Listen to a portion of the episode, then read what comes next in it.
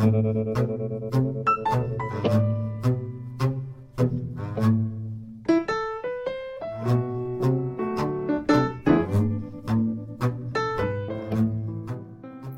午好，这里是周末午后陪你说一小会儿话的小心情放的时光。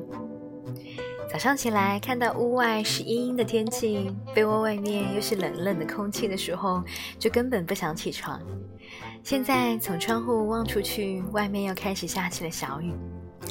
阴冷的冬日午后，我从衣柜里面翻出来厚厚的加绒的长裤，热一杯牛奶，坐在书桌前开始缩手缩脚的打字。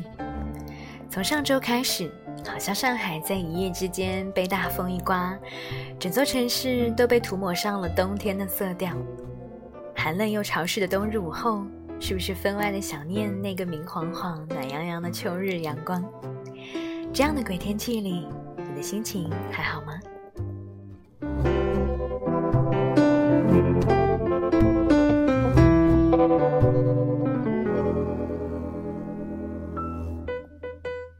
不过凡事都是有两面的，这样的天气好像看起来诸事不易，但于我而言，这样的天气最适合把屋子里面弄得暖乎乎，然后把灯光调暗，但又是刚好能够看书的亮度，去翻一本阿加莎的侦探小说来读一读的最佳时刻，逻辑严丝合缝，从头读到尾，简直就是酣畅淋漓。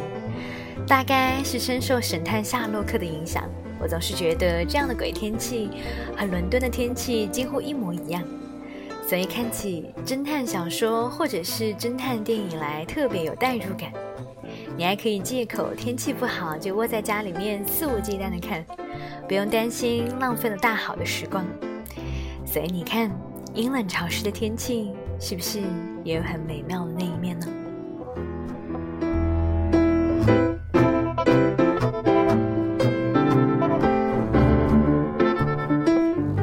好啦言归正传，最近我在为公司制作一本明年用的日历，里面涉及到很多的书籍和电影的推荐，所以我大概花了一周的时间去搜罗了自己从前看过的，或者是别人接力推荐的有关于时空穿越、平行宇宙的科幻电影。我一直觉得平行宇宙是一个很有趣的概念。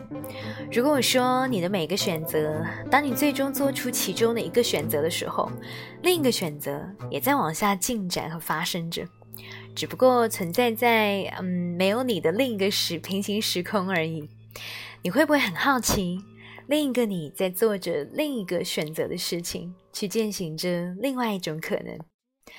那今天我选择这个故事，对于大部分和我们一样的普通的人来说，完全就是另外一个平行时空里面的选择。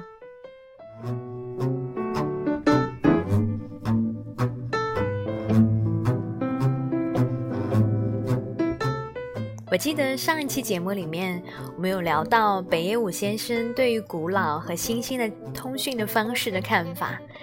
这个年龄差不多是大叔一样的导演，用自嘲又毒舌的口吻，毫不委婉地表达自己很多真实的看法。你有没有很好奇，大叔年轻的时候都经历过什么，才会有这样犀利的论调？我从他的这本叫做《北野武的小酒馆》里面，另外找了一个段落。就是这位大叔把年轻时候他自己的过往的经历，全都扒出来给大家爆料。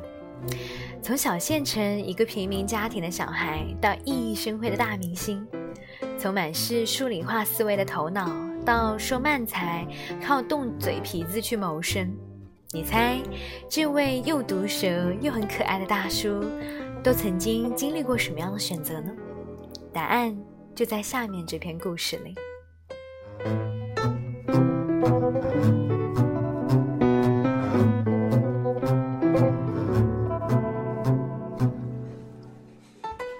父亲属于典型的下町区的手工匠。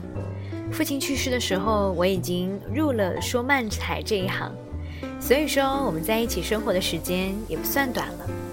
不过，我从小到大和父亲一之间有过什么真正的交流吗？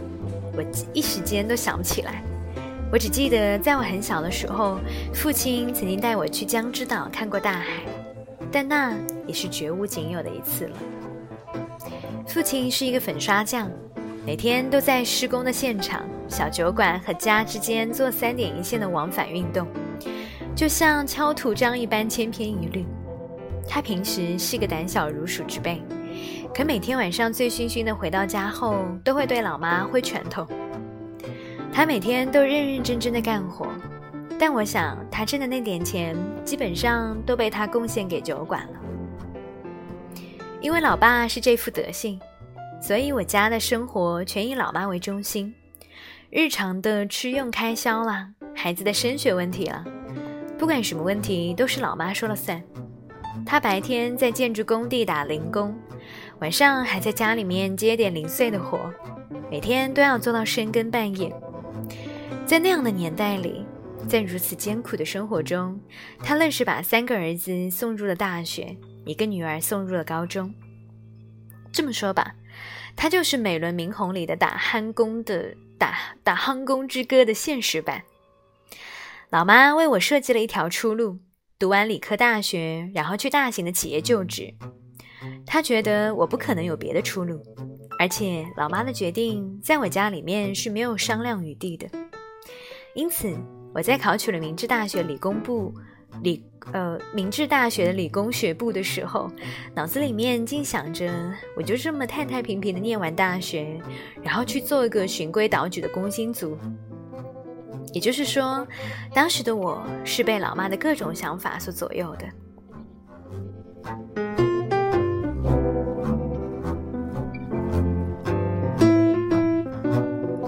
尽管如此，我却像一只生下来就待在笼子里面的小鸟，从来也没有觉得自己有什么不自由，更不会想到自己的人生受到母亲的束缚。对母亲来说，应该也从来不会去往这方面想。我这样做都是为了儿子好，他肯定是这么认为的。再者说，母亲是怎样含辛茹苦的把我抚养大，让我上了大学，我是再清楚不过的了。我也知道我哥为了我牺牲了自己的学业，所以说，除了母亲的决定外，还有别的选择，连我自己都不会这么去想。不过，我现在觉得，当时自己之所以那么怕死。也许归根结底就是因为这个，因为我被束手束脚的五花大绑着，因为我对自己的人生没有任何选择的余地，所以我也体会不到活着的感觉。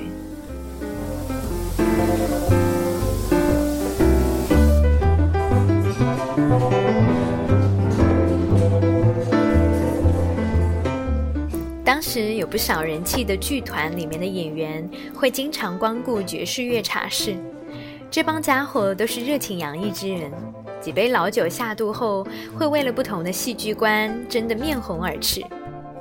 在文化人的世界里，干活从来都不是为了维持生计的，但他们居然还会上演这么轰轰烈烈、你死我活的戏码，这对我来说实在是算是新鲜事。当时的我只知道下厅区的生活，只见过与战后的价值观保持一致的、为了谋生而玩命工作的成年人。看到这样的场面后，就感觉到自己进入了一个高一档次的世界。那是因为这个世界有一种令我目眩的文化气息。母亲在战后对我长期灌输的价值观是：理工科大学毕业后到大企业去就职，这是一条人生的成功之路。但当我在爵士乐茶室里闲逛的时候，每每会觉得这样的想法实在太老土、太落伍了。这么说听上去很潇洒，但充其量不过是经常去茶室晃晃，去做一些不那么光明正大的零工，去搓搓麻将、赌赌钱，用赌来的钱去买醉，就这么点破事而已。所以我觉得，生活在那个时代里的人，总是低着头走路的。总是低着头，总是贪生怕死。对文学、戏剧什么的，我充满了向往，但是我不觉得自己能够胜任这种行业。那我到底应该做什么呢？我会不会这辈子都找不到答案，就这么翘辫子了？当时我脑子里尽是这样的想法。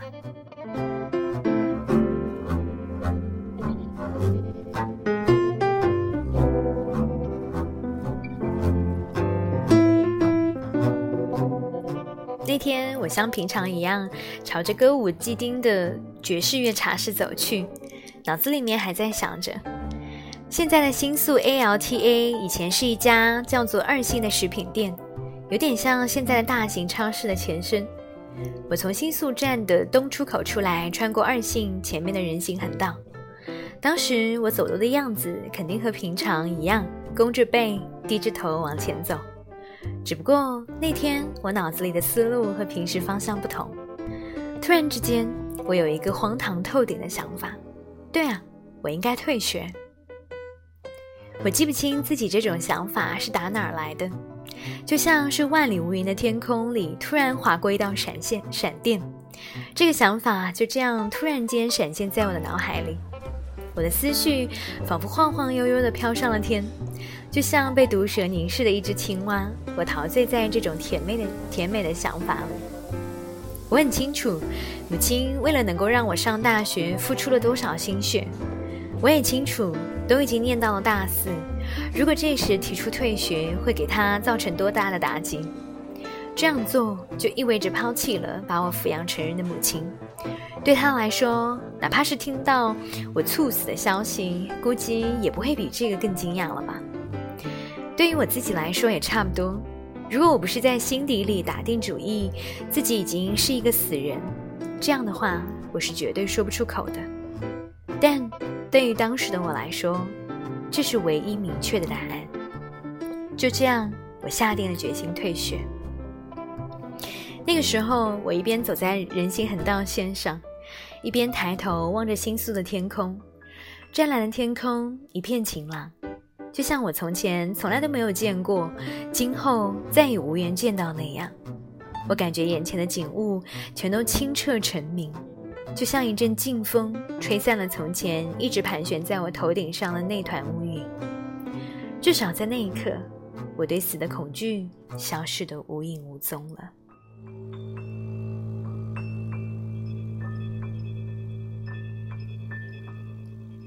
我觉得，要不是在那个阶段对死亡那么恐惧，我是不会做出这样的决定的。那样的话，也许我这辈子都飞不出我的鸟笼。这辈子都行走在母亲为我铺设好的轨道上。我觉得青春期的小孩所感受到的死亡恐惧，也许就是他独立成人的本能开关。至少我的情况正是这样。从根本上说，如果我就是这样走在母亲为我设计好的人生道路上，其结果也不一不一定就是不幸啊。只不过这样的话，这世上就会少了一个叫做北野武的艺人。只有这一点是明确无误的，不过这些都是题外话了。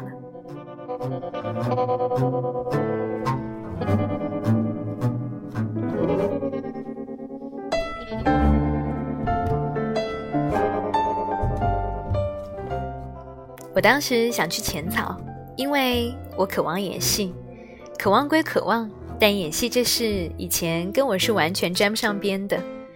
不过。我自认为打小戏就非常熟悉慢才这门艺术，简而言之，当时的我就是脑子进水了。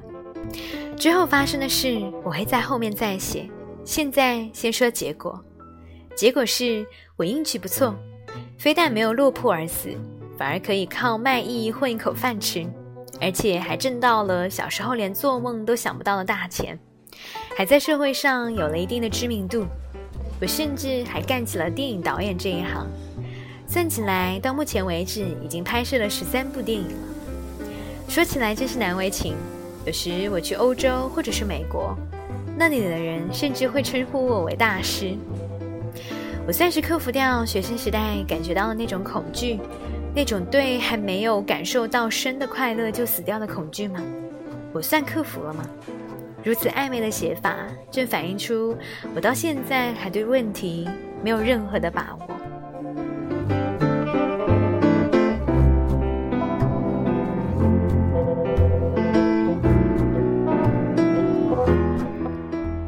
我不是说，我不是想说，无论我做了怎样了不起的事，我都感受不到生的快乐。恰恰相反。我觉得，不论我过什么样的生活，对这个问题的答案都是一样的。也就是说，如果我没有投身演艺的事业，只过着平凡的人生，结婚生子，默默无闻的活着，默默无闻的死去，说不定会活得更加轻松些呢。为什么这么说呢？当然是因为现在的我，我的日子过得相当的辛苦。作为艺人，作为电影的导演，作为北野武本人，我对自己现在的人生真的感觉到很累。物体的运动越激烈，其摩擦力也就越大。这句话也适用于人。如果你做了很激烈的运动，就一定会感觉到热。在旁人的眼里，你是一颗熠熠生辉的明星，他们肯定对你羡慕的要死。但是熠熠生辉的你却觉得酷暑难当。就说天上的星星吧，从远隔数千万光年的地球望过去，也是一个非常美丽光辉的形象，多美啊！要是我能像那颗星星一般闪闪发光就好了。仰望星空的人或许会这么说，但那颗星星却在那边痛苦不堪。要知道，它正在以几亿度的热量燃烧着，而且它必须一直这么光辉下去，直至热量全部的燃尽。这不是吹的，是真的很辛苦。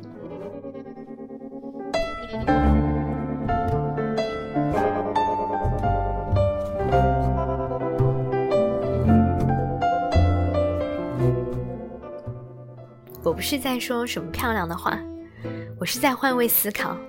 我真的觉得他们够辛苦的。不过呢，我也不是在说什么泄气的话，我只是觉得不用那么辛苦，应该也能够感受到生的快乐的。认认真真、勤勤恳恳的工作，爱护家人、养抚养小孩，即便只做这点事，也能够充分的获得人生的满足感。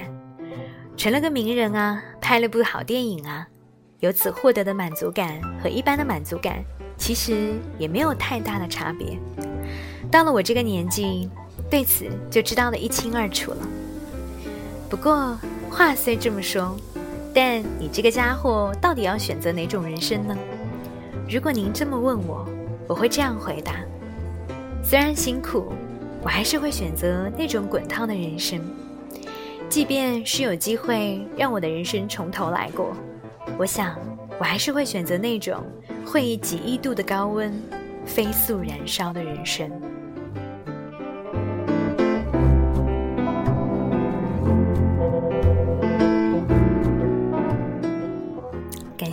听，我们下期节目再见。